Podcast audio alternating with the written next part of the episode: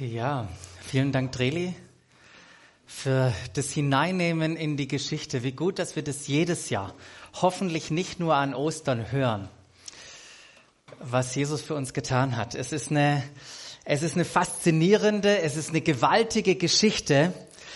Das, was wir hier gerade gehört haben in Form von einer Kinderbibel, einer Kindergeschichte, diese Geschichte hat eine unaufhaltsame Kraft seit 2000 Jahren eine unaufhaltsame Kraft. Und wenn wir Ostern feiern, wie wir das hier jetzt getan haben mit einem Osterbrunch, dann machen wir das nicht als eine Art Andenken, an ein Gedenken an die Person Jesus, die irgendwann mal vor 2000 Jahren gelebt hat. Das ist ja kein Leichenschmaus mit dem Zopf gewesen und so weiter. Wisst ihr, er lebt. Jesus ist auferstanden. Wir feiern den Auferstandenen heute Morgen. Deshalb kamen wir zusammen, um hier zu frühstücken und zu feiern. Wir feiern Ostern, weil dieser Tag vor 2000 Jahren das Leben von Menschen verändert hat. Es hat das Leben von Maria verändert, die ihn als erstes gesehen hat. Es hat das Leben von Petrus verändert. Es hat das Leben von den anderen Jüngern, von den Emmaus-Jüngern, von so vielen Menschen verändert.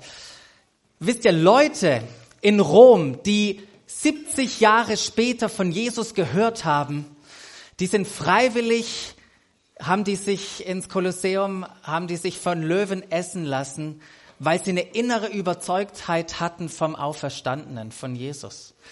Und ihn feiern wir heute Morgen und feiern das, was er nicht nur in dem Leben von all den Menschen getan hat, die ich gerade aufgezählt habe, sondern was er auch in unserem Leben getan hat. Er hat uns verändert. Und deshalb kommen wir zusammen und, und feiern, feiern Ostern miteinander. Die Kinder werden sich an diese Zeit nicht mehr erinnern. Aber ich hatte heute Morgen schon ein paar russische Gespräche oder nur ein, ein paar russische Worte ausgetauscht. Und in der Zeit damals, vor über 30 Jahren in Russland, man nennt es den eisernen Vorhang, da war es nicht erlaubt in Russland, dass sich Menschen treffen, so wie wir das heute zum Frühstück tun. Und Jesus feiern, ihn groß machen mit Liedern, von ihm hören. Aber es war ein Mann auf dem Weg zu einer christlichen Veranstaltung, wo sich Christen getroffen haben. Und auf dem Weg dorthin wurde er von einem Poliz oder von einer Gruppe von Polizisten gestoppt, so wie der Johnny, wenn der euch stoppt, der Schlagzeuger als Polizist hier. Und sie haben ihn gefragt, wohin gehst du denn? Und jetzt war der natürlich in, einem, in einer Zwickmühle. Auf der einen Seite wollte er nicht die Wahrheit sagen, ging ja nicht, hätte Ärger bedeutet. Auf der anderen Seite wollte er auch nicht lügen. Und auf einmal, als er so mit einer Frage ringt, kriegt er plötzlich eine Offenbarung und sagt zu dem Polizisten, wisst ihr was? Ich bin auf dem Weg zu meiner Familie. Wir treffen uns als Familie, denn unser ältester Bruder ist gestorben und wir besprechen miteinander sein Testament. Wenn wir morgens zusammenkommen, oder in unterschiedlichen Kontexten zusammenkommen. Wissen Sie, was wir tun? Wir besprechen das Testament, wir besprechen das neue, den neuen Bund, das, was hier altes drin steht. Wir besprechen das, was im Alten Testament prophezeit wurde und durch Jesus am Kreuz für uns Wirklichkeit. Das ist das, was wir besprechen. Das, was Jesus vollbracht hat, damals am Kreuz, das hat Auswirkungen auf mein und auf dein Leben. Ihr habt mich das schon sagen hören, aber die Historiker, die von diesem Ereignis berichten, die haben diese, auf, diese Kreuzigung und die Auferstehung abgetan als der Tod und die scheinbare Auferstehung einer einzelnen Person. Wisst ihr, wie die Ewigkeit diesen Moment dokumentiert, von dem wir gerade sprechen? Sie die Ewigkeit dokumentiert diesen Moment als den Tod und den Neubeginn, die Neugeburt der gesamten Menschheit. Wenn wir heute Morgen zusammenkommen und es über Jesus geht und wir seine Geschichte gerade gehört haben, wisst ihr, es ist nicht nur einfach ein bewundernswerter Mensch, der uns ein moralisch perfektes Leben vorgelebt hat, hat, dem wir jetzt nacheifern können, das Leben, das wir nachahmen können. Deshalb ist Jesus nicht gekommen. Jesus kam, weil er uns an seinem Auferstehungsleben teilhaben lassen wollte. Deshalb ist er gekommen. Jesus hat uns ermöglicht, in einer Beziehung mit Gott zu leben. Wisst ihr, wir reden ja in, in christlichen Kreisen öfters von Umkehr. Umkehr ist nicht nur einfach eine, eine Veränderung der Richtung und ich gehe in eine andere Richtung. Umkehr hat was mit einer anderen Verbindung zu tun, indem ich mich an Jesus dranhänge. Darum geht es in unserem Leben. Wir hatten jetzt gar nicht die Zeit, die ganze Kinderbibel anzugucken, aber es gibt ja gigantische Geschichten von Jesus. Und Jesus war nicht einfach nur dieser, dieser gigantisch tolle Lehrer, Jesus selber tat Dinge, die lediglich Gott vorenthalten war. Ich weiß nicht, Kinder, ob ihr die eine Geschichte kennt. Da sind, ist Jesus in einem Haus, der heilt Kranke, das ist vollgepackt. Ja, kennst du, ja, ja. Ja, ja, alte Geschichte. Und sie, die bringen den Lahmen, aber sie kommen nicht rein in dieses Haus. Was machen sie? Sie gehen aufs Dach, decken das Dach ab, lassen den Lahmen runter. Und wisst ihr, was Jesus sagt, als er den Glauben der Freunde sieht? Er sagt, deine Sünden sind dir vergeben. Das ist das allererste, was er sagt. Und in diesem Moment, das war wie ein, ein Schock für alle Schriftgelehrten, alle, die, die sich im Wort Gottes auskannten, dachten, was passiert hier? Der behauptet doch wohl nicht, Gott zu sein. Wir haben es gerade in der Geschichte gehört. Jesus wurde gefangen genommen und dann haben sie ihn für die hohen Priester, den hohen Rat gestellt. Und dann haben die Leute bezahlt, die waren ganz schön gemein, die haben Leute bezahlt, dass sie lügen.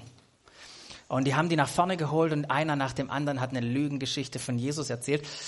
Aber wisst ihr, wie das mit Lügen manchmal ist? Die Lügen haben nicht zusammengepasst und die haben nichts gefunden, wo sie Jesus anklagen konnten. Und der hohe Priester, der dreht sich zu Jesus und sagt, sag mal, was, was denkst denn du über all die Leute und was sie dir an den Kopf werfen? Willst du da nicht mal Stellung beziehen? Und Jesus schwieg. Und dann kam der Hohepriester nochmal auf ihn zu und hat gefragt, sag mal, bist du der Messias, der Sohn des Hochgelobten? Und in dem Moment schweigt Jesus nicht, sondern sagt, ich bin es. Wisst ihr, was der gemacht hat? Der hat seine Kleider zerrissen, weil der so aufgebracht war und gesagt brauchen wir hier noch Beweise? Und keiner hat mehr Beweise gebraucht. Es war klar, den bringen wir ans Kreuz. Ich bin es. Der Trilli hat ja vorher gesagt, Jesus war unschuldig, hat nichts getan. Und warum haben sie ihn ans Kreuz geschlagen? weil er gesagt hat, ich bin es. Jesus wusste, wer er war. Ich bin der, der ich bin. Vielleicht kennt ihr auch die Geschichte mit Mose, der sich unsicher war, ist Gott wirklich mit mir und von wem, wie ist denn dein Name Gott? Und Gott sagt, ich bin der ich bin. Ist interessant, dass Jesus diese Ich bin Worte selber auf sich bezieht und im Johannesevangelium, da sehen wir sieben Ich bin Worte von Jesus. Ich möchte die einfach nur kurz nennen. Wir haben keine Zeit, die wirklich zu entfalten. Ist höchst interessant, das einfach mal zu lesen. Da fängt Jesus an und sagt, ich bin das Brot des Lebens. Wer von diesem Brot isst, wird in Ewigkeit leben. Er sagt es in dem Kontext der Speisung der 5000. Und ich weiß nicht, ob du manchmal hungrig bist. Aber Jesus möchte all deinen Hunger stillen. Jesus geht weiter und er sagt, ich bin das Licht der Welt. Wer mir nachfolgt, wird nicht in der Finsternis umhergehen, sondern wird das Licht des Lebens haben. Wisst ihr, wann er Jesus diese Worte gebraucht? als er diesen blind geborenen Mann äh, heilt. Ich weiß nicht, wo du vielleicht Durchblick brauchst heute Morgen, vielleicht auch an der einen oder anderen Stelle denkst, ah, ich kann nicht richtig sehen mehr im Leben. Dann möchte ich dir das zusprechen. Jesus ist das Licht deiner Welt, der Licht, das Licht deines Lebens. Dann sagt Jesus nochmal, ich bin die Tür zu den Schafen. Alle, die vor mir kamen, sind Diebe und Räuber, aber die Schafe haben nicht auf sie gehört. Ich bin die Tür. Wer durch mich hineingeht, wird gerettet werden. Er wird ein- und ausgehen und Weide finden. Weiß nicht, ob wie deine Suche nach Gott verlaufen ist, ob du schon angekommen bist, ob du erlebt hast, dass er die Tür ist, um wirklich Gemeinschaft mit Gott zu haben. Ich möchte dich einladen, diese Tür auszuprobieren. Ich bin der gute Hirte. Ich kenne die meinen und die meinen kennen mich, wie mich der Vater kennt und ich den Vater kenne und ich gebe mein Leben hin für die Schafe. Wo immer du auch Orientierung brauchst, bei so vielen Fragestellen in dieser komplexen Welt. Jesus möchte zu dir reden. Du kannst seine Stimme hören. Dann sagt er weiter, ich bin die Auferstehung und das Leben. Wer an mich glaubt, wird leben, auch wenn er stirbt. Und jeder, der lebt und an mich glaubt, wird auf ewig nicht sterben. Wisst ihr, wann er das sagt? Kurz bevor er Lazarus aus dem Grab rausruft. Bin der Weg und die Wahrheit und das Leben. Niemand kommt zum Vater außer durch mich. Wisst ihr, Wahrheit ist nicht ein Konzept, eine Theorie. Wahrheit ist eine Person. Bei Jesus Christus dürfen wir die Wahrheit entdecken, das Leben entdecken. Und das Letzte ist, ich bin der Weinstock und ihr seid die Reben. Wer in mir bleibt und in wem ich bleibe, der bringt reiche Frucht, denn getrennt von mir könnt ihr nichts vollbringen. Ich bin. Über die drei Jahre hinweg, in denen Jesus öffentlich auftrat, haben ihn Menschen gehört, Menschen erlebt, Menschen gesehen, was er getan hat. Sie waren fasziniert, sie waren angezogen, und einige waren auch total ablehnend. In diesen drei Jahren, als er mit seinen Jüngern zusammen war, und genauso wie, wie er haben auch sie immer wieder gehört, wie Leute spekuliert haben, wer er denn sei, fragt er sie mal diese Frage und sagt, Herr Jungs, was glauben eigentlich die Leute, wer ich bin? Hm, vielleicht Johannes der Täufer oder Elia oder irgendeiner der anderen Propheten. Und dann fragt Jesus sie ganz persönlich und sagt, und ihr, für wen haltet ihr mich? Für wen hältst du mich?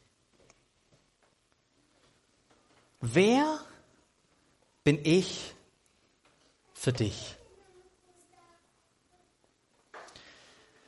Ostern und die, die ganze Geschichte, von der wir gehört haben, ist verbunden mit dieser Frage. Nicht nur verbunden mit dieser Frage, die, die Geschichte fordert uns ja geradezu auf, eine Antwort, eine persönliche Antwort auf diese Frage zu finden. Wer bin ich für dich? Die allermeisten von euch haben sich so einen Zettel genommen. Und ich möchte euch jetzt zwei, drei Minuten persönlich Zeit geben. Einfach mal in der Stille zu überlegen, wer ist Jesus für mich? Und die Kinder, die, wir haben jetzt Stifte, die teilen wir aus. Ihr könnt gerne draufschreiben, Kinder, auch was Jesus für euch bedeutet. Einfach mal aufschreiben, wer ist Jesus für mich?